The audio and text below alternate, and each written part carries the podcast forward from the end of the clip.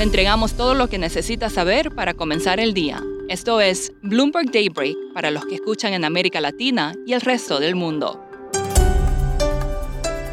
Buenos días y bienvenido a Daybreak en español. Es miércoles 15 de junio de 2022. Soy Eduardo Thompson y estas son las noticias principales. Hoy a las 2 pm hora del este, la Reserva Federal anunciará su ultra esperada decisión de tasa de interés. El consenso sigue siendo de un alza de 50 puntos básicos, pero algunos apuestan que podría ser de hasta 75 para contener la inflación. El mercado también estará atento a la conferencia de prensa de Jerome Powell esta tarde y al dot plot o el diagrama de puntos con proyecciones para futuras alzas. Varios analistas creen que podría mostrar que en promedio las tasas podrían llegar al 3% a fin de año. En este escenario, esta mañana los futuros de Wall Street mostraban alzas y las acciones en Europa subían. Asia cerró con pérdidas y los bonos del tesoro también avanzaban. Continúa el desplome de las criptomonedas. Uno de los fundadores del hedge fund Three Arrows Capital, el cual ha estado liquidando criptoactivos, dio señales en un tuit de estrés financiero. Por su parte, la prestamista Celsius habría contratado abogados para explorar una reestructuración, Coinbase anunció el despido del 18% de sus empleados y Bill Gates describió a las NFTs como farsas basadas en la teoría de que siempre habrá alguien más tonto que uno. Hoy también se reportan las ventas minoristas en Estados Unidos en mayo y analistas prevén una fuerte desaceleración a un 0,1% de un crecimiento de un 0,9% en abril.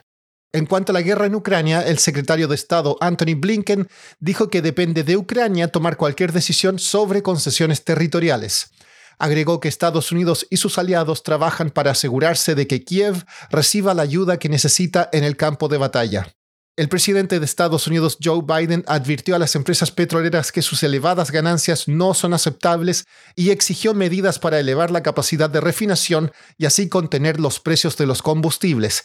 Dijo que tomaría todas las medidas necesarias para ello. Pasando a América Latina, la tormenta tropical Blas alcanzaría la costa suroeste de México esta noche. La tormenta se convertiría en huracán mañana. Nicolás Maduro sigue su gira por Medio Oriente. El presidente venezolano dijo que firmó un acuerdo de cooperación con Kuwait en los sectores de petróleo y gas. En Ecuador, la policía detuvo al líder indígena Leonidas Isa y a otras cuatro personas por bloqueo de carreteras y ataques a pozos petroleros. En Colombia, el Ministerio de Hacienda indicó que el país planea pedir prestado un total de 6 mil millones de dólares en el extranjero en 2023. El gobierno de ese país también planea eliminar gradualmente los subsidios a los combustibles a partir de este mes. En Brasil, hoy se espera que el Banco Central anuncie su decisión de tasa de política monetaria Selic. Hablé con Adriana Dupita, analista de Bloomberg Economics, sobre qué espera para esta tarde.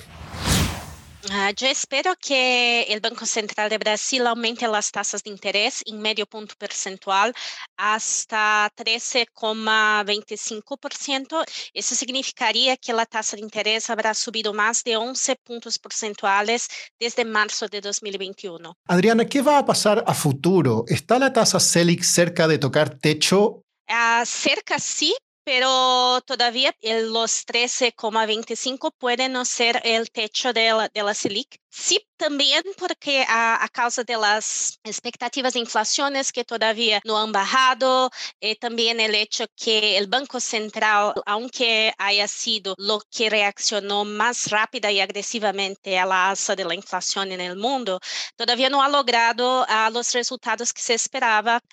Pero hay también una preocupación muy importante sobre los uh, riesgos fiscales. Uh, recientemente el gobierno ha anunciado una medida que corta los impuestos sobre algunos precios de la economía, pero a un costo fiscal muchísimo grande. Y eso es un alivio temporario para la inflación, pero trae riesgos de que la inflación de medio y, largo plazo se quede más, uh, más alta y eso, al desanclar las expectativas, puede hacer el Banco Central ser aún más agresivo que uno esperaba antes. ¿Qué ha estado ocurriendo con el tipo de cambio en este escenario y qué puede pasar a futuro? tipo de cambio brasileño, como lo de la mayoría de los mercados emergentes, uh, se está, está presionado por, por, las expectativas de que las tasas de interés suban en las principales economías. Eso es normal y es un contexto global. Pero en el caso de Brasil hay también uh, una preocupación respecto del riesgo de populismo económico, lo más cercano que llegamos a la elección presidencial de octubre. Por último, un informe de la firma de wealth management Julius Baer reveló que Shanghái sigue siendo la ciudad más cara para vivir en el mundo y Londres tomó el segundo lugar, tras una fuerte baja en el costo de la vida en Tokio. Nueva York cayó un puesto al lugar número 11 y Sao Paulo es la más cara en América Latina en el puesto número 12. Eso es todo por hoy. Soy Eduardo Thompson. Gracias por escucharnos. Para conocer todas las noticias que necesita para comenzar el día, revise Daybreak en la app Bloomberg Professional, donde puede personalizar las noticias que desee recibir. También puede suscribirse a la versión solo audio en Spotify, Apple Podcasts o la plataforma de su preferencia. Esto es todo por hoy. Escuche de lunes a viernes Bloomberg Daybreak.